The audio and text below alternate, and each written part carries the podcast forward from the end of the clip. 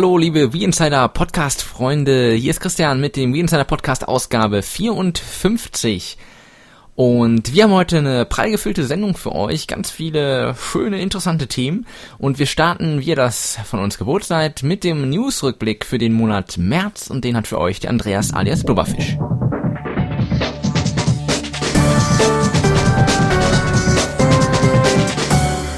Hallihallo und herzlich willkommen zum Newsrückblick für den März. Bevor wir zu den eigentlichen Nachrichten kommen, die wichtigste Meldung zuerst. The Legend of Zelda Majora's Mask ist für die Virtual Console erschienen. Also kaufen, Marsch, Marsch. Ja, zu den eigentlichen Meldungen.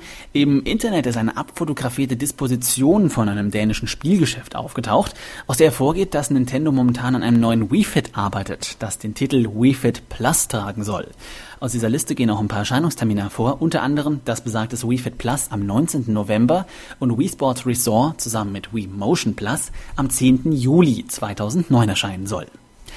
Greenpeace hat im März mal wieder geprüft, welche Elektrogeräte denn am grünsten sind. Und die Ergebnisse liegen mittlerweile vor und Nintendo hat mal wieder ziemlich schlecht abgeschlossen.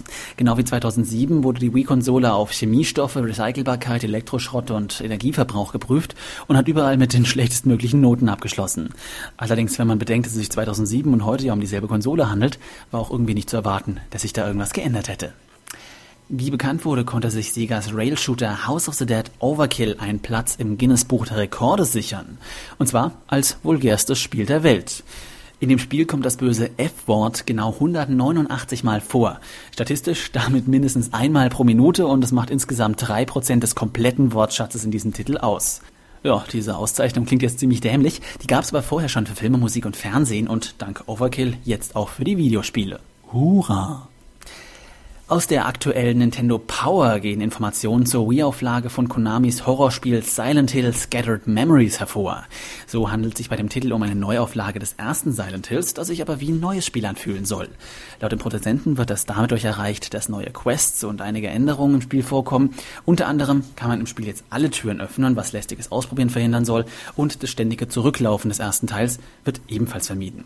Außerdem ein ganz mysteriöses Feature, das Spiel soll den Spieler unentwegt beobachten und sich seiner Spielweise irgendwie anpassen. Was genau das bedeutet, ist bisher noch nicht bekannt, aber wir werden sehen. Ebenfalls in der aktuellen Nintendo Power hat Ubisoft Informationen zum Action-Adventure Rabbits Go Home enthüllt. Im Gegensatz zu den Vorgängern aus der Rayman Raving Rabbits Reihe handelt es sich dabei nicht um eine Minispielsammlung, sondern um ein richtiges Action-Adventure. Äh, die Story dreht sich darum, dass zwei Hasen zurück auf ihren Heimatplaneten wollen, aber nicht wissen, wo er ist. Also sitzt der eine in einem Einkaufswagen, der andere schiebt ihn und sie versuchen auf diese Weise so viel Müll zu sammeln, dass sie sich einen Turm bis zum Mond bauen können. Ja, das klingt jetzt irgendwie ziemlich bescheuert, aber was anderes ist man von den Hasen noch nicht gewohnt. Wie sich das Ganze spielt, das ist natürlich nicht bekannt, denn nähere Informationen zu dem Titel gibt's noch nicht. Dann kommen wir kurz zu den Zahlen von Media Control. Ja, irgendwie bin ich schon leid, es runterzubeten. Ja, WeFit ist Hurra, hurra, auf dem ersten Platz, nach wie vor in den deutschen Verkaufscharts. Auf dem fünften befindet sich äh, Mario Power Tennis aus der New Play Control Reihe, auf dem sechsten Platz RTL Winter Sports 09 und auf dem zehnten Platz noch ein Wii-Titel, nämlich Mario Kart Wii. Ebenfalls ein Verkaufserfolg ist die Wii, das wissen wir schon, aber im letzten Monat hat die Konsole die 50 Millionen Marke geknackt. Das heißt, 50 Millionen Einheiten sind in Mann gebracht und damit hat äh, Wii mal wieder einen kleinen Rekord aufgestellt, denn es ist die Konsole, die diese magische Grenze in der kürzesten Zeit erreichen konnte, nämlich 28 Monate. Der bisherige Spitzenreiter, die PS2, hat dafür immerhin noch 36 Monate gebraucht. Nicht ganz so toll verkauft hat sich dafür Segas superblutiges Mad World. In der ersten Woche ging der Titel weltweit gerade mal 70.000 Mal über die Theke, was nicht besonders viel ist. Hier in Deutschland ist Mad World überhaupt nicht erhältlich, nur bei den Import. Das waren soweit die wichtigsten Nachrichten des letzten Monats und hier geht's jetzt weiter mit den Neuveröffentlichungen und Christian.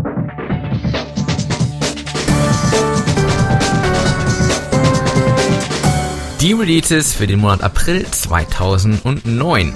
Am 3.4. kommt Vertigo von DTP. Am 7.4. Germany's Next Topmodel, das offizielle Spiel zur neuen Staffel 2009 von Midway. 9.4. Fritz von Koch Media, das ist ein Schachspiel. 23.4. Rockband 2 von EA. 24.4. Little King Stories von Eidos und Pikmin 2 New Play Control von Nintendo. Und am 30.04. MotoGP 08 von Capcom, Rockband Songpack 2 EA und Marvel's Balance Challenge von Konami.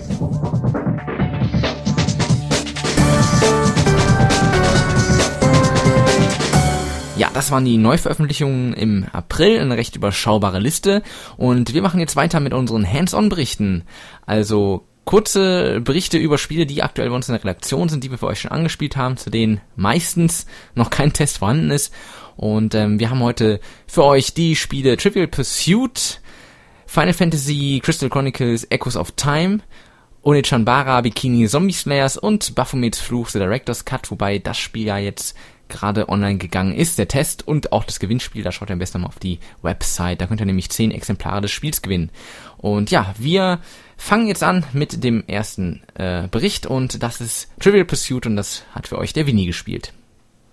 So, bei mir befindet sich Trivial Pursuit von EA und Hasbro momentan im Test, die Umsetzung des Brettspiels. Ähm, wer es nicht kennt, dem sei mal ganz kurz erklärt, um was es bei Trivial Pursuit eigentlich geht. Das ist ein Wissensspiel, ein ganz klassisches, ich glaube 1981 zum ersten Mal ähm, veröffentlicht worden und irrsinnig erfolgreich. Es gibt sechs Fragenkategorien: Erdkunde, Unterhaltung, Geschichte, Kunst und Literatur, Wissenschaft und Technik, Sport und Vergnügen, ähm, die beantwortet werden müssen. Es gibt dazu auf dem Spielbrett einmal die normalen Fragen und es gibt aber auch die sogenannten Wissenseckenfragen, das quasi die Hauptfragen sind.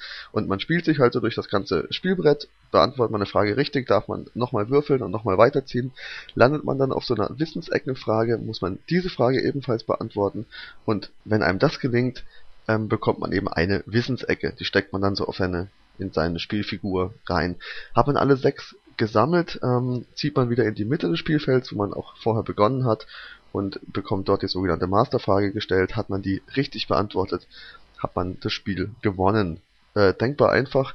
Genauso ist natürlich auch der normale Modus oder der klassische Modus der Wii-Umsetzung. Deswegen braucht man da eigentlich auch nicht wahnsinnig viel zu sagen. Die Aufmachung ist schön, ist wirklich gelungen. Ich war äh, positiv überrascht, wie ich das Spiel zum ersten Mal eingelegt habe. Ähm, Menüs sind liebevoll gestaltet, alles sehr modern und, und schick gehalten. Die Animationen der Spielfiguren sind auch ja mehr als zweckmäßig, also ist auch ganz süß gemacht, abwechslungsreich. Ein Sprecher ist drauf, der das alles ein bisschen kommentiert. Also da hat man sich keine große Blöße gegeben. Die Spieltiefe im klassischen Modus ist natürlich fragwürdig. Ich würde prinzipiell immer ähm, das Brettspiel eigentlich vorziehen. Aber okay. Die Besonderheit, die die Wii-Version noch bietet, ähm, sind zwei weitere Spielmodi. Das ist einmal für den Singleplayer der sogenannte ähm, Tempo-Modus, den man logischerweise dann auch nur alleine spielen kann. Ähm, da geht es darum, möglichst schnell, möglichst viele Punkte zu sammeln und das Spiel zu beenden. Besonderheit hierbei, wenn man eine Wissensecke aus einer bestimmten Kategorie richtig also beantwortet hat, beziehungsweise die Wissensecke ähm, ergattert hat, verschwinden alle Fragen zu der Thematik vom Spielbrett. Das Spielbrett wird ein bisschen kleiner und dadurch ähm, wird das Spiel natürlich hinten raus exponentiell schneller. Ganz lustig, vor allem wenn man es alleine spielen äh, will, natürlich besser als mit, mit zwei Remotes und zwei Spielern gegen sich selber zu spielen. Trotzdem jetzt auch nicht unbedingt der Überfliegermodus, dann gibt's einen dritten Modus, das ist der ähm, Party-Modus. Natürlich, Party-Modus ist ja ein Wii-Spiel, den man mit bis zu vier Spielern lokal spielen kann. Online-Funktionalität gibt's leider nicht, leider auch keine Online-Ranglisten, was ich mir sehr gewünscht hätte, vor allem für den Tempo-Modus. Beim Party-Modus äh, bin ich ehrlich gesagt noch im Test, da kann ich jetzt gar nicht so wahnsinnig viel dazu sagen. Da ist es einfach ein bisschen so, dass man sich gegenseitig das Leben ein bisschen schwer machen kann. Man kann äh, darauf wetten, ob der andere die nächste Frage jetzt weiß oder nicht. Und wenn man richtig liegt, kriegt man Sonderpunkte beziehungsweise Punkte abgezogen, wenn man falsch liegt und so weiter und so fort. Könnte durchaus witzig werden. Ich stelle es mir so ein bisschen Mario Party mäßig, ähm, ja, Mario Party vielleicht ein bisschen erwachsener und ein bisschen klassischer Bleibt abzuwarten. Ähm, den ganzen Test werde ich wohl jetzt übers Wochenende fertig machen und ihr lest ihn natürlich dann spätestens Mitte nächster Woche auf wieinsider.de. Bis dahin viel Spaß äh, mit dem weiteren Podcast und ich bin raus. Danke, ciao.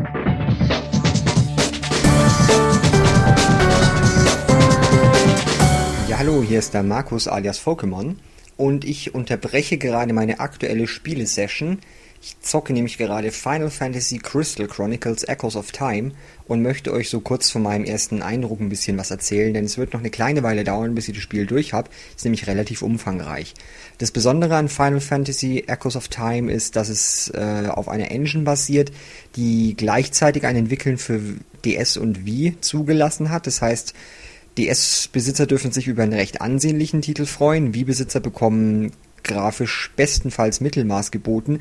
Man hat im Prinzip das DS-Spiel vor sich, hat auch dafür zwei Screens gleichzeitig auf dem Bildschirm, die man von der Größe her konstant verändern kann, wenn man es möchte. Einer zeigt das Spielgeschehen, der andere dann das Menü, wo die ganzen ja, Optionen sich verwalten lassen, Ausrüstungsgegenstände und so weiter. Ähm, die Besonderheit bei dem Spiel ist, dass man es mit vier Leuten gleichzeitig im Koop-Modus online spielen kann kann dazu an jedem Speicherkristall auch aber wieder in den Einzelspielermodus zurückwechseln, wenn man es möchte. Und es ist egal, ob man mit DS- oder Wii-Besitzern online spielt, es ist beides gleichzeitig möglich. Äh, online läuft das Ganze bisher auch dank meiner sehr flotten Internetverbindung ohne Lags oder sonstige Probleme ab, also finde ich schon mal recht gut. Der Umfang scheint auch in Ordnung zu sein. Im Prinzip ist es ein, ja, ich sag mal eine Art Dungeon Crawler. Äh, man kann immer wieder in dieselben ja, Missionsgebiete gehen, dort sich an den Monstern ein bisschen aufleveln, was auch ganz lustig ist. Äh, Sprungeinlagen sind aufgrund der gezwungen isometrischen Perspektive ein bisschen heikel, lassen sich aber auch bewerkstelligen. Mal gucken, was das Spiel sonst noch zu bieten hat. Ähm, die Zauber, muss ich noch kurz erwähnen, sind recht nett gelungen. Ähm, man kann die zum Beispiel übereinander stapeln und dadurch verschiedene Effekte generieren. Das heißt, die anfangs nur sechs verschiedenen Zauber lassen sich doch noch ein bisschen variieren. Sieht ganz vielversprechend aus. Gucken wir mal, was die nächsten Stunden, Tage noch so bringen. Und im ausführlichen Testbericht gibt's dann mein finales Urteil über das Spiel. Ach ja, und äh, bevor ich es vergesse, wer mal online mitspielen möchte, soll mal einfach per Message seinen Code schreiben und dann sehen wir uns online. Ciao.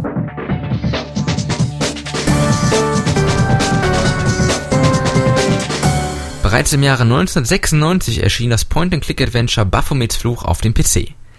Durch seine liebevoll gezeichneten Szenerien, die witzigen Dialoge und logischen Rätsel verzwickt mit einer spannenden Story erreichte das Spiel Kultstatus bei Genreliebhabern. Heute, rund 13 Jahre später, bringt Ubisoft den Klassiker nochmals in Form eines Director's Cut auf Nintendos Wii. In der Rolle des US-Amerikaners George Stobbart, der gerade auf Europareise ist und in Paris gastiert, wird man zufällig Augenzeuge eines Bombenattentats. Dabei lernt er die Pariser Journalistin Nico Collard kennen, die bereits auf der Fährte des Attentäters ist.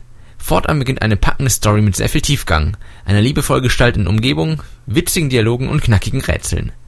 Die grundlegende Story bleibt natürlich im Original treu. Jedoch hat man in der Wii-Version gleich mehrere neue Szenen eingebunden, welche man erstmals mit Nico spielen darf.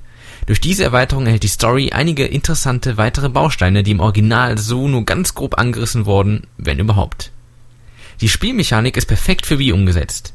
Per Pointer-Funktion steuert man einen Zeiger, dieser wiederum verwandelt sich in andere Symbole, sollte auf dem Bildschirm eine Interaktion möglich sein, etwas eingesammelt werden oder mit Personen gesprochen werden können. Ganz Point-and-Click-typisch eben.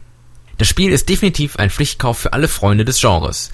Auch Neueinsteiger werden problemlos in den Spielfluss hineinkommen. Einige Negativaspekte der Director's Cut Version seien allerdings erwähnt. Die neuen Szenen sind durch den Cell-Shading-Look nicht ganz stilgetreu dem sonstigen Pixel-Look nachempfunden.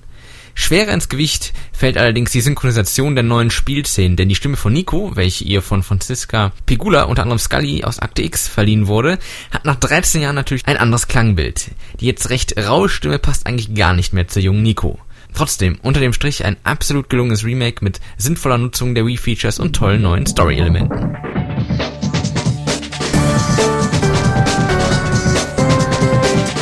Hi, hier ist nochmal der Markus. Und zwar habe ich fast vergessen, dass ich ja noch ein ganz anderes Spiel hier liegen habe, das ich jetzt auch äh, angespielt habe. Und zwar ist es Bikini Zombie Slayers, Blut und Brüste für die Videospielwelt. Äh, Samurai-Schwestern schlitzen sich durch Horden von Zombies, indem man wild mit der Remote um sich fuchtelt. Ich habe schon nach der ersten halben Stunde Schmerzen im Handgelenk. Äh, die Steuerung soll komplex sein und noch mehr hergeben, als es am Anfang vermuten lässt.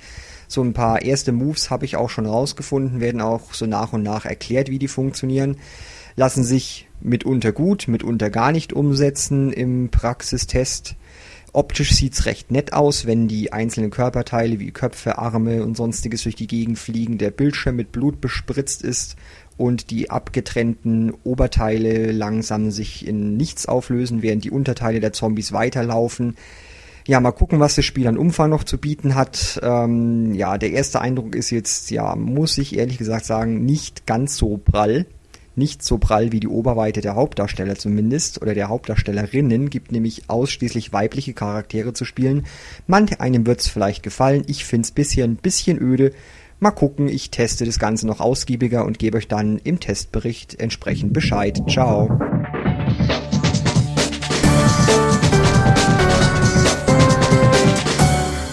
Ja, das soweit zu unseren Hands-on-Berichten. Weiter geht's hier im Podcast mit dem Arzt, dem die User vertrauen, Dr. Wee Insider, auch bekannt als Andreas alias Blubberfisch, und der beantwortet heute einige Fragen von euch.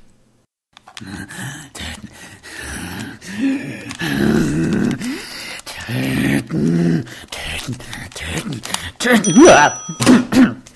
Äh, willkommen zur Sprechstunde mit Dr. Weensader. Äh, ich äh, habe gerade ein paar Killerspiele gespielt, aber nichts, was uns jetzt irgendwie äh, beeinflussen sollte.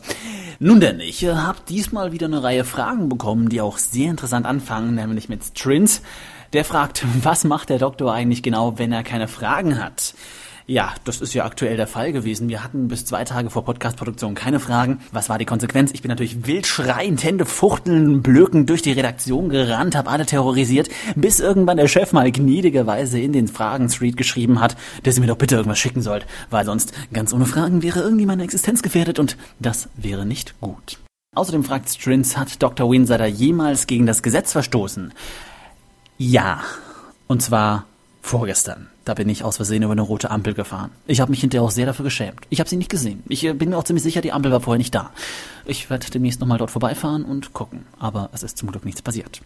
Der gute alte Master fragt, um wie viele User wächst die Community pro Jahr? Hm, so geschätzt würde ich sagen 800 bis 1000. Wird je wieder ein Turnier stattfinden, wie damals bei Mario Strikers Charged Football? Äh, grundsätzlich ja. Die Frage wäre dann nur, welches Spiel. Also theoretisch könnten ja mal im Forum ein paar Vorschläge gepostet werden, für welches Spiel ein Turnier erwünscht wäre, und dann machen wir das. Außerdem, dr äh, dritte Frage. Glaubst du, dass Nintendo je wieder so großartige und lebendige Charaktere wie Samus, Mario und Kirby erschaffen wird? Äh, nee. Da verweise ich an der Stelle gerne mal auf unseren Podcast von vor zwei Monaten, Nintendos Franchises Helden der Vergangenheit. Da haben wir das Thema sehr gut erörtert. Ich denke aber, so griffige Charaktere sind von den Japanern alsobald nicht mehr zu erwarten. Vierte Frage. Bist du unsterblich? Yep. Wen spielst du bei Brawl am liebsten? Äh, Ike, weil er so richtig schön volles Pfund aufs Maul haut. Findest du Marius Ultra Smash auch so langweilig? Äh, ja, komisch ist nur, dass der fast auf allen Packshots zu sehen ist. Ich persönlich finde den von Fox ziemlich cool mit seinem kleinen Panzer. Bist du in Brawl unbesiegbar? Äh, indirekt, äh, bin ja unsterblich. Was ist deiner Meinung nach innovativer, DS oder Wii? Äh, beides? Also war ja beides noch nicht da bisher. Aber wenn man davon ausgeht, dass Touchscreen jetzt nicht so neu ist, dann doch eher die Wii. Werden Videospiele je wieder das sein, was sie mal waren? Pauschal, nein. Die Branche entwickelt sich weiter und nichts wird mehr so sein, wie es einmal war. Hast du ein Staatsexamen? Nein, aber mit ein bisschen Glück hoffentlich bald ein Bachelor of Arts. Äh, zählt es auch? Weiter geht's. Cooperkopf sagt, heute ist ein schöner Tag. Äh, also wenn ich so aus dem Fenster rausschaue, Nö. Äh, aber zu seiner Frage, wie alt ist eigentlich Mario? Das heißt, äh, wann erschien er zum ersten Mal? Mario ist jetzt mittlerweile schlanke 28 Jahre alt, erschien erstmals 1981 unter dem Namen Jumpman im allerersten Donkey Kong Spiel. Ja, in den letzten 28 Jahren hat er sich umgezogen, seinen Namen gewechselt und knapp 300 Millionen Spiele verkauft. Nicht schlecht für das Alter. Wie lange dauert es eigentlich, euren Podcast herzustellen? Das variiert so ein bisschen, weil da ja mehrere Leute mitarbeiten. Ich denke, reine Arbeit sind es immer nur wenige Stunden, wobei vorher Skripte geschrieben werden müssen, etc. etc. Normalerweise beläuft sich der Arbeitsprozess so ungefähr über eine Woche. Und die letzte Frage, was bringt ein sogenannter D-Mod-Chip in der Wii? Äh, also von einem D-Mod-Chip, also mit D vorne dran, habe ich bisher noch nicht gehört. Ich kenne die normalen Mod-Chips und die dienen ja bekanntlich dazu, Inhalte von fragwürdiger Seriosität auf der Wii zum Laufen zu bringen, also Homebrew-Software und äh, alles, was eben nicht direkt von Nintendo lizenziert ist. Misaya fragt, welches Spiel hat dir in letzter Zeit besonders gut gefallen und auf welches kommende freust du dich am meisten? In letzter Zeit habe ich am intensivsten Metal Gear Solid 4 gespielt. Oh, das ist ja gar kein Wii-Spiel. Ähm, das ich per Homebrew auf der Wii zum Laufen bekommen habe. Und ich freue mich in naher Zukunft auf alle Spiele, die bisher noch nicht mal angekündigt sind, nämlich Zelda und Super Mario. Was hältst du vom neuen Nintendo DSi und glaubst du, dass Sony mit einer erweiterten PSP zurückschlagen wird? Ähm, zum ersteren nettes Gerät, wobei ich persönlich keine Kamera in der Konsole brauche, dafür habe ich mein Handy oder meine richtige Kamera.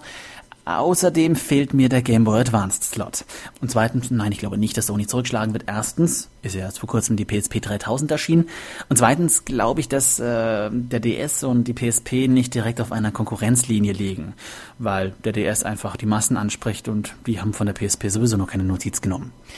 Was würdest du ändern, wenn du die Möglichkeit hättest, Satoru Iwatas Job zu machen?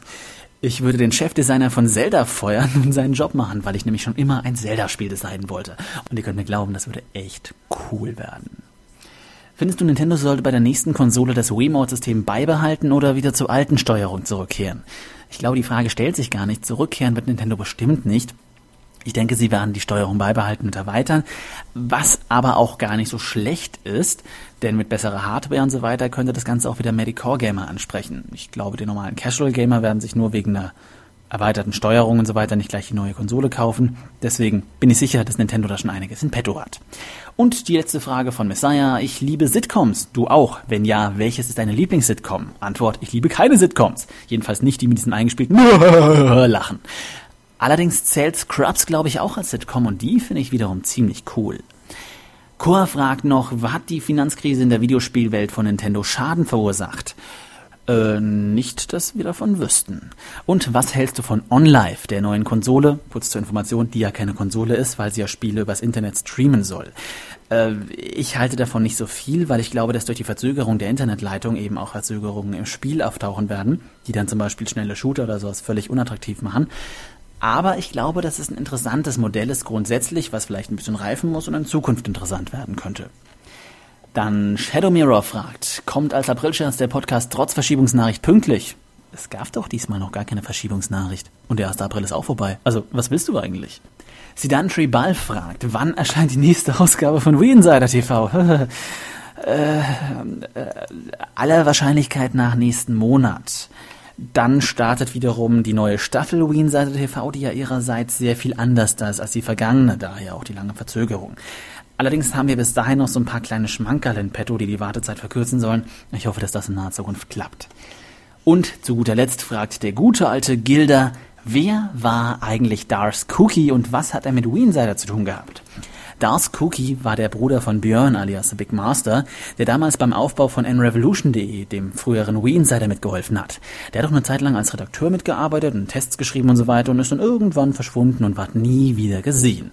Bis heute. Übrigens, falls ihn niemand sieht und sachdienliche Informationen hat, bitte an die nächste Polizeidienststelle. Soweit die Heilung an die Welt von meiner Seite. Ich räume mich jetzt zusammen. Gute Besserung an die ganze Community. Hier geht's weiter im Podcast. Bis zum nächsten Mal. Ciao.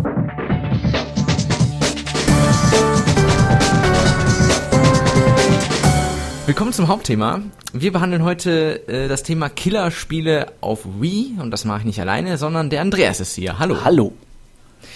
Ja, wir möchten euch also das Thema ein bisschen näher bringen. Es gab ja aktuell im März ja einen Vorfall und ja gerade erst vor kurzem auch nochmal eine Aussage von Herrn Hermann der CSU, der Computerspiele mit Kinderpornografie gleichgesetzt hat und ja, das gab natürlich ziemlich Aufruhr.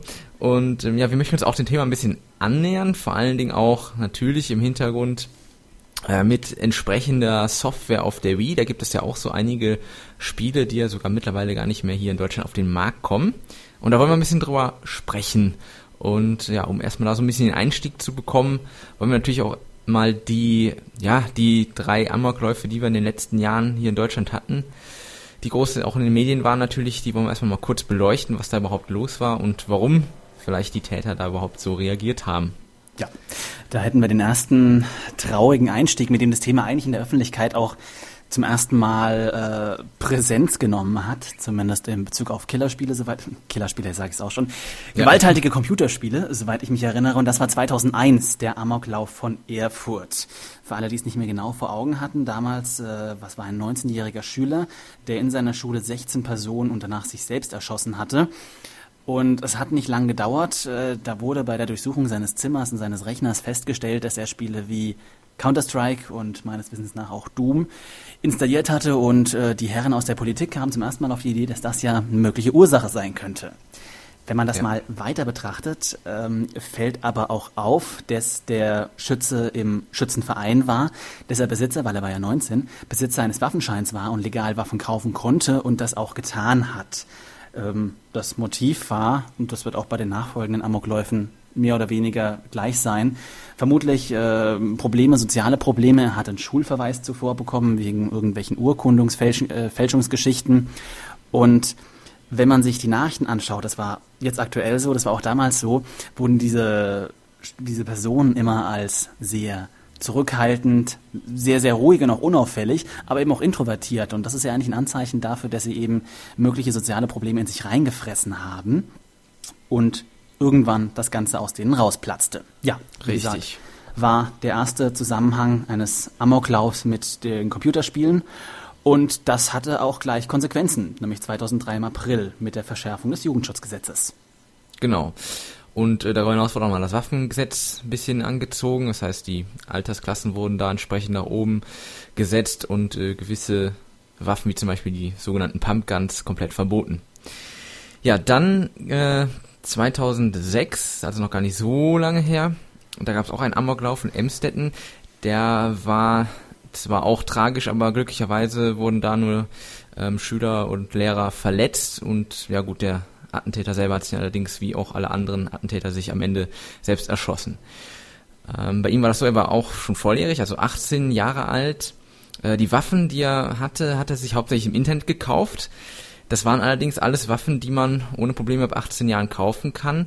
Allerdings, ähm, die ein, eigentliche Tatwaffe wohl hat er aus einem Nachlass in seinem ja, Umfeld irgendwie bekommen. Wie das genau war, weiß man auch nicht so richtig. Wohl hat er irgendwie was getauscht gegen irgendeine Softwarewaffe oder so und dann hat er auf einmal diese richtige Waffe da bekommen. Das war natürlich nicht ganz so richtig. So hätte es natürlich nicht sein sollen. Ja, das Motiv, wie wir eben schon sagten, das ist eigentlich bei allen gleich. Letztendlich ähm, hauptsächlich soziale Probleme. Er wurde wohl jahrelang gemobbt in der Schule und war letztendlich auch jemand, der sehr introvertiert war, also eigentlich gar nicht auffällig. Das Thema Killerspiele war natürlich wieder sehr groß anschließend in den Medien vertreten. Ähm, vor allen Dingen ging es dann so weit, dass Uwe Schünemann von der CSU direkt ein Verbot gewaltverherrlichender Spiele gefordert hat, was aber auch dann wieder stark zurückgewiesen wurde, weil man da eigentlich mehr von Aktionismus sprach und ja, da ging eigentlich die, die Diskussion auch wieder richtig los, was denn, also inwiefern überhaupt die Videospiele da Einfluss haben und ob man sie überhaupt da ja so weit einschränken sollte oder das ob man woanders eben anpackt, ja eigentlich auch bei äh, allen Amokläufen hier der jüngeren Vergangenheit der Fall, auch wenn im Ausland mal irgendwas war, da haben sich ja deutsche Politiker auch durchaus den Mund aufgemacht. Und meistens war es eben dieser Aktionismus, der natürlich auf den Politikern in dem Fall enormer Druck lastet. Sie müssen irgendwas tun und die der Mob, die äh, breite Masse, wurde natürlich auf dieses Thema aufmerksam. Es wird ja auch in den Medien hoch und runter gespielt. Und jetzt ist von einem Politiker natürlich gefordert, irgendwie eine schnelle Lösung zu finden, obwohl es natürlich für solche Themen keine schnelle Lösung geben kann. Und Richtig, da ja. das Thema Computerspiele eben doch in der Öffentlichkeit noch nicht den Status eben wie Medien, zum Beispiel Fernsehen oder Radio hat, sondern eben einfach noch unbekannter ist, ja, es ist natürlich leicht darin, den Sündenbock zu suchen und mit Behauptungen wie, dass Killerspiele aggressiv machen würden etc. Da gibt es ja verschiedenste Auslegungen dieser Thematik. Mit solchen äh, Behauptungen kann man natürlich irgendwie versuchen, die Masse zufriedenzustellen, indem man das einfach verbietet und damit einen angeblich schnellen Schlag gegen, ja, gegen mögliche Amokläufe tut. Richtig, ja. Ja. Ja, das äh, ist aber, wie gesagt, das ist wirklich bei allen Fällen immer dann, wenn das wieder zum Thema kommt, äh, ja, es ist sehr groß aufgemacht und wird dann sofort sollte am besten verboten werden. Ja. Aber das ist natürlich nicht die Lösung. Ein entsprechender Antrag im Bundestag wurde ja damals auch behandelt und ist zum Glück abgelehnt worden. Ähm, bevor es zum nächsten für uns bedeutenden Amoklauf, nämlich dem aktuellen 2009 in Winnenden kam, ist mir jetzt gerade in Erinnerung gekommen, gab es, ich glaube, im letzten oder vorletzten Jahr auch einen in Finnland, äh, war auch ein ganz ähnliches Szenario, wieder ein Schüler wurde auch wieder auf, der, äh, auf dem Gelände einer Schule ausgeführt. Und ich erinnere mich noch, dass damals auch sofort die Killerspieldiskussion hochgekocht ist und deutsche Politiker wieder Verbote etc. gefordert hatten, obwohl sie direkt gar nichts damit zu tun hatten. Und ja. im Nachhinein ist dann sehr amüsant rausgekommen, dass dieser Junge wirklich kein einziges Computerspiel besessen hat, weil er sich einfach gar nicht dafür interessiert hat. Der ja. hatte natürlich andere Probleme, aber für viele, die in der Öffentlichkeit den Mund aufmachten, war da eben die Sache wieder vorschnell klar. Ähm, ja, dann würde ich sagen, kommen wir jetzt einfach mal zu dem aktuellen Fall, der wirklich noch nicht lange zurückliegt. Und der Amoklauf von Winnenden. eigentlich für die aktuelle Debatte erst. Genau, richtig. Ähm, ja, was jetzt auffällt, dass äh, quasi die Täter von Amoklauf zu Amoklauf hier in unserer Aufstellung, zumindest in Deutschland, immer jünger werden. Das war nämlich diesmal ein 17-jähriger Schüler, der ja insgesamt 15 Personen erschossen hat und am Ende auch sich selber. Ähm, bei ihm ist es folgendermaßen gewesen, dass der Vater also im Schützenverein aktiv war, oder sehr aktiv sogar, hatte zu Hause ja, rund 15 Schusswaff, äh, Schusswaffen und über 5000 Patronen gelagert. Ähm, normalerweise müssen sie natürlich auch vom Gesetz her äh, verschlossen werden. Das heißt, da darf normalerweise niemand so einfach ran. Aber das Problem war leider, dass äh, eine Schusswaffe davon sowie ja, etliche Patronen ähm, ja, frei zugänglich waren und der Sohn eben entsprechend wusste, wo die Sachen liegen und konnte sich damit eben entsprechend eindecken. Ähm, ja, als Motiv werden natürlich auch wieder die De also Depressionen, die er wohl hatte, ähm, auch durch schulische und soziale Probleme eben. Ähm, angeblich ja auch wussten auch mehrere Leute darüber Bescheid, dass dem so ist, aber leider wurde da nicht, nicht viel gemacht. Ja, äh, die CSU war dann mal wieder groß mit dabei, und zwar Joachim Herrmann, wie wir eben gesagt haben, der hat dann gerade erst vor einigen Tagen Computerspiele mit Kinderpornografie gleichgesetzt und äh, fordert von der Branche einen freiwilligen Verzicht ähm, des Vertriebs von Gewaltspielen hier in Deutschland. Und das ist eigentlich der Hammer schlechthin. Also ich habe mich in dem Moment, ich hatte den guten Herrn Innenminister schon längere Zeit auf dem Kieker, weil es nicht das erste Mal ist, dass er so eine Äußerung gebracht hat, allerdings nicht in der Härte. Allerdings, wenn man sich diesen Satz mal auf der Zunge zergehen lässt, ähm, er stellt im Prinzip Millionen deutscher Computerspiele, und das ist ja nun mal einfach ein Hobby, das dem viele nachgehen, auf eine Stufe mit Pädophilen oder ähm, er hat ja auch das Beispiel mit Drogen reingebracht. Also ja. Leute, die, ich sage mal, nachweislich schon ihre Existenz zerstören, beziehungsweise einfach ja, krank im Kopf sind, wie auch immer, äh, auf jeden Fall Kriminelle. Und ja, man kann sagen, dass pauschal eigentlich Millionen von Computerspielen mit dieser Aussage kriminalisiert und diffamiert wurden. Die letzten zwei Tage habe ich Nachrichten darüber gelesen, dass sich jetzt auch mehrere deutsche Computerspielverbände, da gibt es ja äh, Game und Bui, wie er sich aus, äh, ausschreibt, dass die eben massiv gegen diese Aussage vorgegangen sind, dass sie jetzt auch eine Entschuldigung fordern. Ich glaube, auch innerhalb der CSU ist diese Aussage nicht ganz angekommen, nicht so gut jedenfalls. Ähm, denn man muss sich einfach überlegen, Computerspieler sind ja auch Wähler. Ja? Und ja. diese Aussage ist mal ganz salopp gesagt einfach ein Riesenschlag in die Fresse von allen, die sich mit diesem Thema, also mit Computerspielen, in irgendeiner Weise beschäftigen. Richtig. Weitere Aktionen, die darauf folgten, und zwar auch ziemlich bald, zum Beispiel, dass der Kaufhof, also sämtliche USK 18 Software aus dem, aus dem Verkauf genommen hat. Übrigens nicht nur USK, sondern auch FSK, also auch Filme Oder, ab 18. Also generell ja, alles, generell was alles, was, genau. Ja, Böse. richtig. Ja, und ähm, was natürlich da so ein bisschen widersprüchlich ist, dass ja gerade das Spiel, was eigentlich in allen Fällen immer genannt wird, das ist ja Counter-Strike. Äh, und die deutsche Version, die natürlich nicht ganz so krass ist wie die äh, englische Version zum Beispiel, aber trotzdem die deutsche Version ist eben ab 16 Jahren freigegeben und die ist also auch weiterhin erhältlich im Kaufhof. Das ist so ein bisschen, ja, makaber an der ganzen Geschichte. Äh, auch eine weitere Sache, die Stadt Stuttgart hat äh, auch erst vor kurzem die ESL-Veranstaltung, also Intel Friday Night, das ist eine E-Sport-Veranstaltung, die eben in Stuttgart stattfinden sollte, ähm, ja, mehr oder weniger verboten. Also die ESL durfte das äh, Ganze nicht stattfinden lassen, äh, eben ja aufgrund des Amoklaufs in Winnenden. Ähm, ja, und was allerdings auch da wieder so ein bisschen gegensprüchig ist, dass eigentlich äh, die Veranstaltung der ansässigen Schützenvereine trotzdem weiterhin stattfinden oder stattgefunden haben. Ich glaube, mit den beiden Beispielen haben wir auch echt mal gute Punkte dafür, dass es sich doch äh, bei diesen ganzen ja, Panikreaktionen, nenne ich es mal, äh, überwiegend um mehr oder weniger so blinden Aktionismus handelt. Also es werden einfach die Dinge nicht in Zusammenhang gebracht. Es ist eben das Thema Computerspiele wieder in den Medien aufgekommen. Man muss darauf irgendwie reagieren, wenn man sein Gesicht wahren will. Es werden halt versucht, augenscheinlich naheliegende Dinge zu tun, zum Beispiel jetzt gegen Spiele oder Inhalte ab 18 vorzugehen. Aber äh, ja, es wird einfach nicht im einfach nicht länger darüber nachgedacht, es wird einfach der Zusammenhang nicht gesehen. Zum Beispiel das Beispiel mit Counter-Strike. Das ist völlig schizophren, weil eben wirklich dieses eigentlich zehn Jahre alte Spiel in jeder Diskussion immer an vorderster Front stand. Ja. Und, ja, es steht nach wie vor im Regal. Völlig dämlich. Ja, absolut. Ja, also das so weit erstmal zum, ja, zum Über, zur Übersicht der Geschehnisse der letzten Jahre. Und ähm, natürlich kommt dann, was wir eben hatten, die Frage auf, äh, ob denn überhaupt die Videospiele ja eine Ursache eben für diese Taten sind. Ähm, wie gesagt, die einige Politiker sehen das ganz klar so. Da sind wir, äh, nicht nur wir, auch viele andere natürlich anderer Meinung. Ähm, was ganz interessant ist, dass zum Beispiel die Zeit erst vor kurzem einen Artikel, der auch nochmal den aktuellen Amoklauf ein bisschen aufbereitet hat, ähm, noch hinzugeschrieben hat, ist, dass also gerade was, was äh, das Schusswaffen- oder das Waffengesetz allgemein angeht, dass es da doch, dass es sehr locker ist. Also der hat zum Beispiel eine Zahl aufgestellt, dass also 8 Millionen Schusswaffen in Deutschland in Privatbesitz sind mit entsprechender Munition und das natürlich auch alles auf legale Art und Weise. Und äh, ja, dass da nicht jeder vielleicht so nach dem Gesetz handelt oder auch nicht so damit umgeht, wie es sein sollte, das sollte eigentlich auch klar sein. Und das ist natürlich schon eine recht große Zahl. Ja, ich glaube, es ist generell schwierig, ähm, bei diesem Thema eine pauschale Antwort geben zu können, ob Spiele schuld sind oder nicht. Ich denke, wir sind uns alle einig, dass es einfach Abstufungen gibt, gewisse Inhalte, die nicht in die Hände von Kindern gehören. Das ist ganz klar. Da haben wir auch ja. auf der Wii aktuelle Beispiele, wie zum Beispiel Mad World. Ja, das ist völlig klar. So ein Spiel ist einfach nur für Erwachsene gedacht.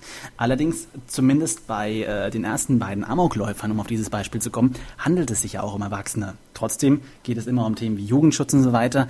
Und irgendwo ist dann einfach auch die Frage, inwieweit durch diese ja, panischen Verschärfung von Jugendschutz, durch diese Einschränkung bei Spielen dann auch die ganze Allgemeinheit irgendwie in einen Topf geworfen und bestraft wird, weil die Auswirkungen, die bisher gemacht wurden, haben ja vielleicht die beiden danach folgenden Amokläufer auch zu spüren bekommen, aber in erster Linie die breite Masse, also für alle Spieler wurde es irgendwie komplizierter gemacht und aktuell dürfen wir uns jetzt auf jedem Spiel mit so einem riesigen USK-Logo abfinden. Es gab ja. ja sogar mal Gespräche, dass Spiele wie bei Zigarettenpackungen so die, das halbe Cover irgendwie mit Warnungen bedruckt werden soll. Also keine Ahnung, Computerspiele bringen sie in die Hölle oder irgend sowas. Und ähm, was ich halt einfach sehr schade finde in diesem Zusammenhang, ist, dass es nur wenige Leute gibt, beziehungsweise die so Leute in den Medien einfach nicht laut genug gehört werden, die eben Dinge im Zusammenhang sehen, die Dinge mit Argumenten belegen können und einfach auch darüber hinaus fragen, was sind denn die Faktoren für so einen Amoklauf? Was geht in so einer Person vor? Was sind da die Umstände? Wir haben zum Beispiel beim aktuellen Beispiel, der Vater ist in einem Schützenverein, hat 5000 Schuss Munition zu Hause geladen, äh, gelagert. Also wer hat 5000 Patronen zu Hause für den Privatgebrauch? Ja. Das ja, sind so richtig. Dinge. Der Vater hat seinen Sohn an Schusswaffen eingeführt. Das ist klar, dass der Junge wahrscheinlich nicht bei Counter-Strike schießen gelernt hat, sondern woanders. Und ja. ja, was ich eben generell denke, ist, dass Computerspiele natürlich ein möglicher Puffer sein können, um irgendwie seinen Aggressionen oder was auch immer an diesen Menschen vorgeht, vielleicht so eine, so eine visuelle Form zu geben. Aber ich denke, sie sind kein Auslöser. Also man könnte ja mal den Spieß umdrehen und behaupten, wenn diese Personen nicht einmal Computerspiele spielen und sich dabei abreagieren könnten, dann wären sie vielleicht schon viel früher ausgerastet. Richtig, genau. Das, äh, das hatte ich mir nämlich auch schon des Öfteren so gedacht. Ähm, man hat einfach vielleicht so ein gewisses Ventil auch durch Videospiele, ähm, ob das jetzt äh, also zwangsläufig Ego-Shooter sein müssen, das sei ja mal dahingestellt. Es gibt einfach Spiele, wo man einfach so ein bisschen seine Aggression auch rauslassen kann. Natürlich, klar, wo man sich einfach und, abreagieren ähm, kann. Genau, und ähm, klar, wer weiß, vielleicht hätten sie dann dieses Ventil gar nicht gehabt und wären viel früher dann auf die Straße gegangen. Genau, oder eben diese, in die Schulen. Diese Ventile gibt es ja in äh, vielerlei Form. Andere Leute reagieren sich durch, ja, zum Beispiel durch Kampfsport ab oder, oder durch, durch, durch andere, genau. durch generell Sport, durch äh, es gibt ja auch, um mal ein bisschen weg von dem äh, von den Computerspielen zu kommen, aber bei den Medien zu bleiben, es gibt ja generell aggressive oder gewalthaltige Medien, ähm, genauso gibt es Gewaltfilme und genauso gibt es aggressive Musik, die oftmals auch irgendwie so ein bisschen im Zusammenhang mit diesen, mit diesen Amokläufern gefunden wurden, wo einfach klar ist, dass die Menschen, die vielleicht innerlich äh, so stark von Problemen belastet sind, dass sie sich natürlich ihr, Umwelt, ihre, ihr Umfeld auch so ein bisschen formen, dass sie damit umgehen können. Die spielen dann halt irgendwelche gewalthaltigen Spiele. Vielleicht gucken sie sich Splatterfilme an, vielleicht hören sie irgendwie aggressive Musik, um irgendwie ein bisschen ja, von, von, von ihrem Leben ablenken zu können. Aber all das sind eben Umstände, die sich diese die sich, die sich äh, die diese Leute eben gezielt aussuchen, die sich selbst machen, aber nicht die Umstände formen niemanden. Also davon bin ich einfach fest überzeugt, dass niemand, der normal im Kopf tickt und Spiele spielt, nur dadurch zum Amokläufer wird. Ja, das denke ich auch. Und wie gesagt, was wir ja auch schon hatten, ist, dass wirklich alle dieser Täter ja auch nachweislich äh, ihre Probleme hatten im sozialen Umfeld oder im schulischen Umfeld. Dass zum Beispiel der eine wurde jahrelang gemobbt und so, das geht natürlich nicht an, an, an so einem äh, spurlos vorbei. Und das ist klar, dass sich da irgendwas aufstaut und dass man eine Aggression hat und ja, da ist sicherlich ja. es ist so einfach zu sagen, es liegt an Gewaltfilmen oder Gewaltspielen, warum jemand da so ausrastet. Genau. Ich finde ein sehr gutes Beispiel, ähm, was es vor kurzem im Kino gab, äh, war beim Film Die Welle. Der hatte zwar nichts mit Computerspielen zu tun, aber ich weiß nicht, ob du den gesehen hast. Da gab es. Ähm, ja, ich kenne ich kenn den, den, den Original, das ist doch ein Remake gewesen, glaube ich. Genau, ist ein Remake. Genau. Ja. Und da gab es ja diesen einen Schüler, der eben auch äh, im Prinzip exakt in Reproduktion dieses typischen Amokläufers war, der eben äh, immer versucht hat, irgendwie allen gerecht zu werden. Ja, der wurde da natürlich gemobbt und fertig gemacht und geärgert, weil er war halt jemand, der sich äh, mit sich äh, machen lassen hat. Mhm. Und man hat in diesem äh, Film wunderbar diese Entwicklung gesehen, bis er irgendwann in der Schlussszene wirklich ausgerastet ist, ein Schüler angeschossen hat, sich danach selbst erschossen hat und ich denke, also an dieser, in dieser Szene, als ich den Film gesehen habe, musste ich eben spontan an die ganzen Amoklauf-Diskussionen, an die ganzen Killerspiel-Diskussionen denken, weil ich glaube, in so einem Moment wird einfach klar, dass diese Entwicklung, die ein Mensch durchläuft, bis er zu einer Tat wie einem Amoklauf fähig ist, dass das einfach viele, viele soziale Facetten und so weiter damit einfließen und das ist also mit Sicherheit nicht auf irgendwelche Medien zu reduzieren. Richtig. Ähm, ja, ich würde sagen, wir gehen noch ein bisschen weiter und schauen uns mal an, äh, was denn die Wii zu bieten hat, ähm, was äh, einigen Politikern vielleicht auch gerne die Diskussion reinpasst. Ähm, wir haben natürlich auf der Wii einige Ego-Shooter, die man auch hier in Deutschland ohne Probleme kaufen kann. Ähm, das sind Spiele der Reihe Call of Duty, Medal of Honor oder auch Far Cry, um nur einige zu, äh, zu nennen. Was interessant ist, dass aktuell Spiele, die also die wirklich brutal sind, wie jetzt die Spiele zum Beispiel von Sega, äh, House of the Dead, Overkill und Mad World, aber auch das aktuelle Bikini Zombie Slayers, ähm, ich glaube von Koch Media, die kommen ja gar, also die werden gar nicht von den Publishern mehr hier zur USK geschickt, die kommen hier gar nicht auf den Markt, ähm, weil die eben entsprechend ja blutige Inhalte bieten und wo denen schon klar ist, das können die hier gar nicht so problemlos verkaufen. Und da wird das einfach ja im europäischen Umland einfach nur auf den Markt gebracht. Das ist auch wieder ein interessanter Punkt, der in diese Diskussion reinfließt. Wir haben ja in Deutschland erwiesenermaßen das strengste Jugendschutzgesetz der Welt. Danach kommt, glaube ich, China. Äh, aber Deutschland ist also wirklich an erster Stelle. Bei uns gibt es, was es in fast keinem Land gibt, Medienzensur. Also dass, äh, dass Filme geschnitten werden, okay, das ist bekannt, aber bei uns werden ja auch Spiele extra geschnitten und Inhalte entfernt. Das gibt es fast nirgendwo auf der Welt. Ähm, wir haben natürlich mit der, äh, mit der USK, die ja verbindlich ist, also Verkäufer dürfen keine Titel äh, entsprechend Jüngeren verkaufen. Gut, ob das machen, das sei jetzt mal dahingestellt. Ja. Da sind wir auf jeden Fall ganz streng. Wir haben Möglichkeiten der Indizierung, wir haben Möglichkeiten sogar der Beschlagnahmung in ganz krassen Fällen. Also da ist wirklich, sage ich mal, dem deutschen Jugendschutz stehen da schon viele Möglichkeiten zur Verfügung, gegen entsprechende Spiele vorzugehen. Und ja, es, es zeigt sich ja eigentlich auch eben im allgemeinen Bild. Die meisten, oder zumindest auf Wii ist es nun mal einfach so, viele der brutalen Spiele erscheinen wirklich nicht in Deutschland. Und äh, auf anderen Plattformen sind sie eben zumindest ab 18. Und ja. auch das ist ja eigentlich klar, denn diese Spiele sind dann nun mal für Erwachsene und die sollten aber auch in der Lage sein, dafür sich diese Spiele holen zu können, wenn sie das wollen. Genau. Was mir übrigens gerade noch einfällt, äh, schon einige Jährchen her, vielleicht äh, erinnert sich äh, jemand noch an die Super Probotector-Reihe oder ja. Probotector im Allgemeinen. Ähm, das ursprüngliche Spiel, das ist ja Contra, das äh, war zum Beispiel in ja, Amerika, Japan, ähm, der Unterschied war einfach nur, dass man in der eben amerikanischen oder japanischen Version eben mit, mit, mit wirklich mit Menschen äh, lief. Es war so quasi ein 2D-Shooter. Äh, zu 16-Bit-Zeiten hauptsächlich. Und äh, in Deutschland wurde eben daraus Super Protector gemacht und man lief eben mit einem Roboter rum also und äh, konnte eben nur auf Maschinen schießen und das waren eben gar keine Menschen und kein Blut mehr im Spiel, obwohl das ja alles sehr pixelig und sehr reduziert war von der Grafik her. Aber selbst da gab es also auch schon ja, irgendwie so ein Beschnitt und dass dann der Hersteller dann gesagt hat, okay, wir, wir bauen das komplett um, sodass es eben auf den Markt passt und dass es auch in Deutschland rauskommen kann. Oder in Europa. das ist auch sehr interessant. Bei Command Conquer war das ja auch so. Da waren auch ja. in, der, in der ersten Version ähm, Roboter und da wurden dann die Überfahrgeräusche und die Schreie etc. und so weiter geändert, weil äh, ja, weil eben die der Entwickler befürchtet hat, dass so ein Spiel, wo Soldaten kämpfen, für Deutschland zu brutal sein könnte und die Version mit Robotern war ja dann trotzdem ab 16. Also ja. im Vergleich dazu äh, haben wir uns eigentlich schon ein bisschen gebessert. Ja, aber ähm, ich denke, der deutsche Jugendschutz funktioniert meiner Meinung nach eigentlich auch sehr gut. Also es gibt wirklich selten Fälle, wo ich äh, zum Beispiel mit einer USK-Einstufung total unzufrieden bin, wo ich sage, Blödsinn, das gehört völlig anders eingestuft.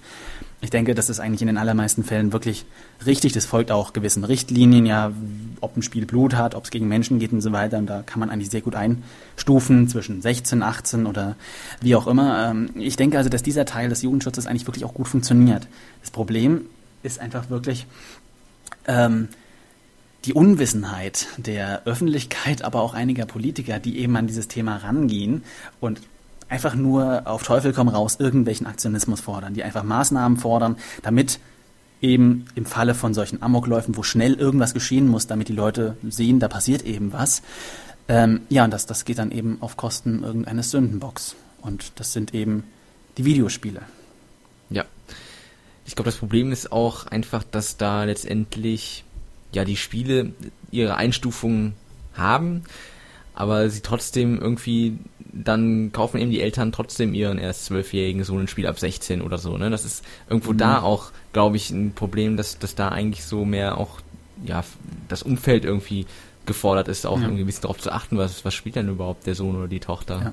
Also ich also glaube, da ist auch ein großes Problem noch. Ja, da sind auf jeden Fall auch die Eltern in der Verantwortung. Das ist auch klar, ähm, mediale Aufklärung ist ja auch ein ganz wichtiger Punkt, dass einfach Eltern wissen, was ihre Kinder spielen. Und ähm, jetzt gerade in Zeiten, in denen das Internet immer schneller wird, in denen es jetzt nahezu überall DSL gibt, auch die Möglichkeiten an Spiele ranzukommen, sind ja immer, es ist ja immer einfacher. Du gehst irgendwo hin, äh, googelst nach Rapid Share und findest irgendwelche Spiele wunderbar zum Runterladen. Das heißt, ja.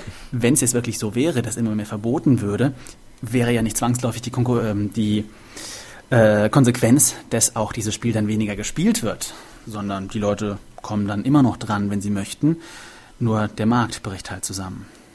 Ja, was mir da auch noch gerade einfällt, ist, äh, es gibt doch jetzt auch diese Quake-Version, die komplett im Browser läuft. Mhm. Also wo ich im Grunde genommen mir gar nichts mehr runterladen muss. Ich kann also quasi einfach das, das Spiel aufrufen in meinem Internetbrowser und äh, kann dann loslegen. Äh, das ist ja natürlich auch sehr problematisch, weil äh, das ist natürlich schwierig zu kontrollieren, wenn es auf so eine Art und Weise weitergeht, also auch im Spielvertrieb. Aber ja gut. Ähm, um jetzt nochmal ein bisschen auf die Wii zurückzukommen. Ja. Was wir ja bei der Wii noch besonders haben, was man ja auch eigentlich beachten muss und was wo sicherlich auch die USK dann entsprechend äh, ja hart einstuft, dass wir ja eigentlich ein ganz anderes Spielerlebnis haben wie jetzt zum Beispiel am PC, wo ich eben mit Maus und Tastatur eben meinen ja, meinen Protagonisten steuere. Auf der Wii habe ich ja wirklich ähm, durch die Pointer-Funktion kann ich also mit der Remote habe ich so eine Art virtuelles Schussgerät, sage ich mal. Also man zielt ja wirklich auf den Bildschirm und auf Gegner und ähm, schießt dann damit. Da gibt's natürlich auch entsprechende Aufsätze, diese ganzen Pistolenaufsätze oder auch den V-Zapper von Nintendo selber, die auch dann noch irgendwelchen ja, Schusswaffen oder irgendwelchen Schusswaffen ähneln.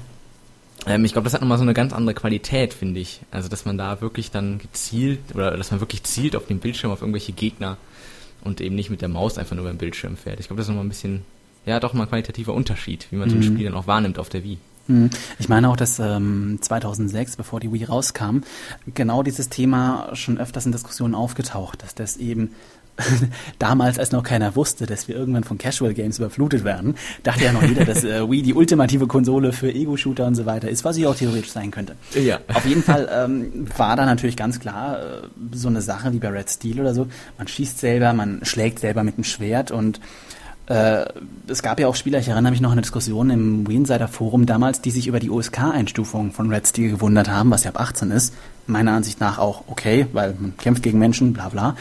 Ähm, mhm. aber man könnte auch davon ausgehen, dass es eben ähm, einen gewissen Einfluss, ja, dass die Wii-Steuerung da eben einen Einfluss drauf hatte, weil man zieht selber, man schlägt selber, das alles ersetzt natürlich kein Training an der richtigen Waffe, aber man ist immer mehr eingebunden und äh, Weiß ja. nicht, wenn man diesen Gedanken ein bisschen weiter strickt, vielleicht sind wir irgendwann echt in Zukunft so komplett in der virtuellen Welt und führen alle Aktionen des Helden selber aus, dann wird es natürlich kritisch, weil dann nähert man sich wirklich dem richtigen Tötungstraining in Anführungszeichen. Ja, ich denke, spätestens, wenn wir dann im Holodeck auf irgendwelche Trainings gehen, dann wird es schwierig. Genau, also ich denke, davon sind wir noch weit entfernt. Aber das ist auf jeden Fall schon ein Schritt in diese Richtung. Ich meine, in dem ja. Fall haben wir jetzt Glück oder auch nicht Glück, wie man es auslegen möchte, äh, dass es auf der Konsole halt einfach so wenig ernsthafte Gewaltspiele gibt oder Spiele ja. für Erwachsene, die eben die Möglichkeiten dieses aktiven Eingreifens in die Handlung durch die Steuerung auch wirklich ausnutzen. Aber ja, wenn man zum Beispiel irgendwie bei Mad World eben mit der Wiimote jemanden zersägt oder sowas, ja, es bringt mhm. halt ja, schon eine etwas interaktivere Komponente mit rein. Auf jeden Fall. Auf jeden Fall nicht zu und unterschätzen und ich denke, ja, in naher Zukunft wird das Thema Interaktivität, also mal schauen, was Nintendo nach der Wii macht, ob man dann noch mehr im Spiel ist, dann könnte es natürlich sein, dass dieses Spiel, äh, dass dieses Thema zusammen mit der Gewaltdiskussion äh, immer mehr an Bedeutung gewinnt. Ja, allein schon durch äh, Wii Motion Plus wird man ja schon noch, ähm, ja, ich denke mal noch noch genauer ja auch die Steuerung letztendlich ähm, ausführen können. Und wer weiß, was das für eine Qualitätsstufe in Anführungsstrichen das Ganze noch erreicht da müssen wir uns auch mal überraschen lassen. Ja. Also ich denke, momentan sind wir aber auf jeden Fall von dem Thema noch äh, ein bisschen entfernt, auch deswegen, Klar. weil die Wii ja gar keine fotorealistischen Grafiken darstellen kann. Das wäre, glaube ich, schon nochmal ein Unterschied. Also wenn jetzt zum Beispiel ein Spiel wie Mad World in HD mit wirklich einfach viel mehr Details dargestellt würde, klar, es ist immer noch abstrakt, aber es gibt ja auch andere Gewaltspiele, äh, das würde sicherlich nochmal einen Unterschied machen. Also ich denke auch, ja. Die Generation Wii ist dann noch meiner Ansicht nach äh, momentan recht harmlos, aber ich glaube, Interaktivität wird immer wichtiger und dann wird natürlich auch die Gewaltdiskussion irgendwann erneut aufkochen. Das denke ich auch. Ja, gut. Ähm, ja, ich denke, wir haben jetzt schon hier eine ganze Menge zusammengetragen und erörtert. Und ähm, ja, ich glaube, das, das können wir einfach mal so stehen lassen. Ähm, auf die ja, genaueren ähm, Einzelheiten und Motive und so weiter der ganzen Amokläufe kann man natürlich auch hier in dem Podcast so nicht drauf eingehen. Aber ähm, ja, ich denke, wir haben euch ein bisschen, bisschen das Thema auch näher gebracht und eben auch in Bezug auf die Wii. Ähm, ja, dann würde ich mich bei dir bedanken jetzt an der Stelle, Andreas, Kein dass du die Zeit genommen hast. Ja. Und ähm, ja, dann freue ich mich oder wir freuen uns auf jeden Fall auf eure Kommentare im, ja, im Kommentarbereich, was ihr so dazu zu sagen habt, wie ihr die genau. Lage einschätzt. Da sind wir sehr interessiert. Okay, dann äh, würde ich sagen, fahren wir weiter fort im Podcast.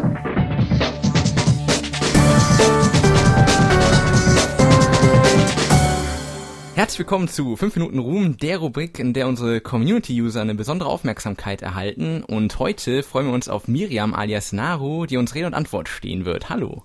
Hallo Christian. Ja, die meisten äh, wie Insider-User werden dich vermutlich durch deinen Blog bei uns kennen und äh, natürlich auch aufgrund der Tatsache, dass du schon etwas länger dabei bist. Ähm, am besten stell dich einfach nochmal kurz selber unseren Hörern vor und äh, ja, seit wann du bei wie Insider unterwegs bist.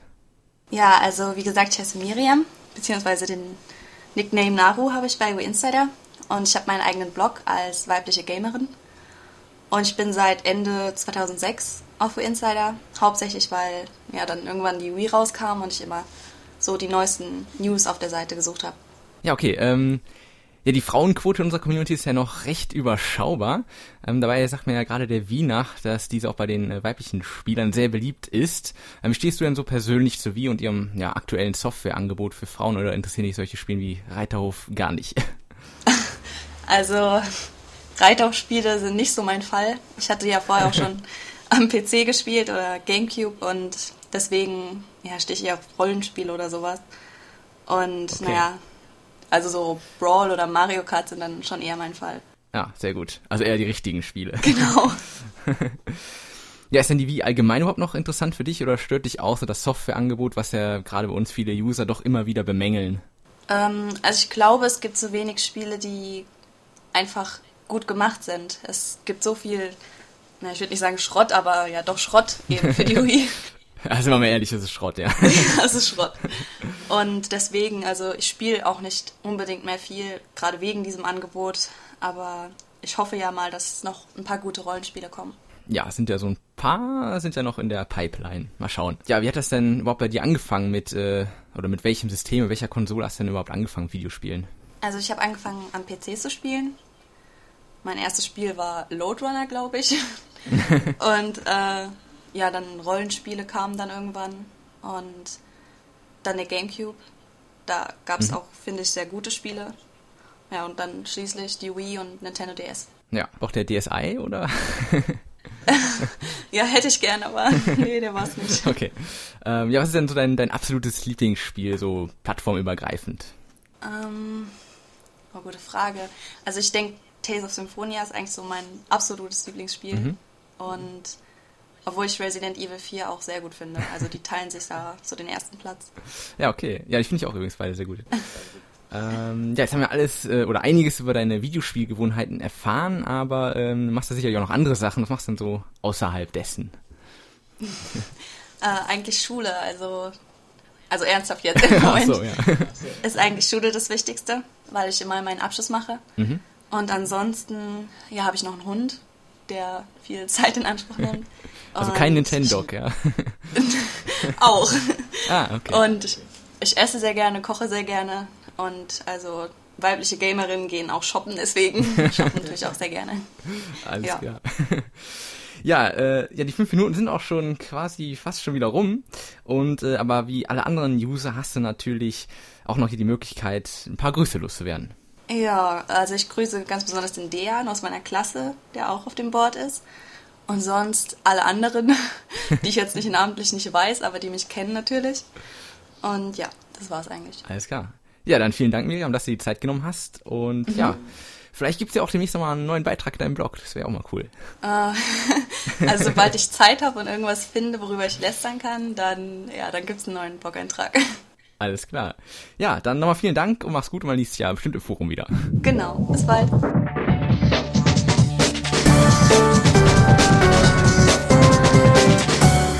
Ja, liebe Podcast-Zuhörer, wir neigen uns mal wieder ganz stark dem Ende. Wir sind äh, durch mit der Sendung. Ich hoffe, euch hat's gefallen. Mir auf jeden Fall. Und ja, wir hören uns auf jeden Fall wieder im Mai und zwar am 3. Das ist der erste Sonntag im Monat. Also am 3. Mai, Ausgabe 55. Und jetzt kommt noch der schlüssige Schlusssatz und den spricht für euch der Karol. Viel Spaß und bis zum nächsten Mal. Tschüss. Medienkompetenz in der Politik wäre vor allem für manch Bayern schick.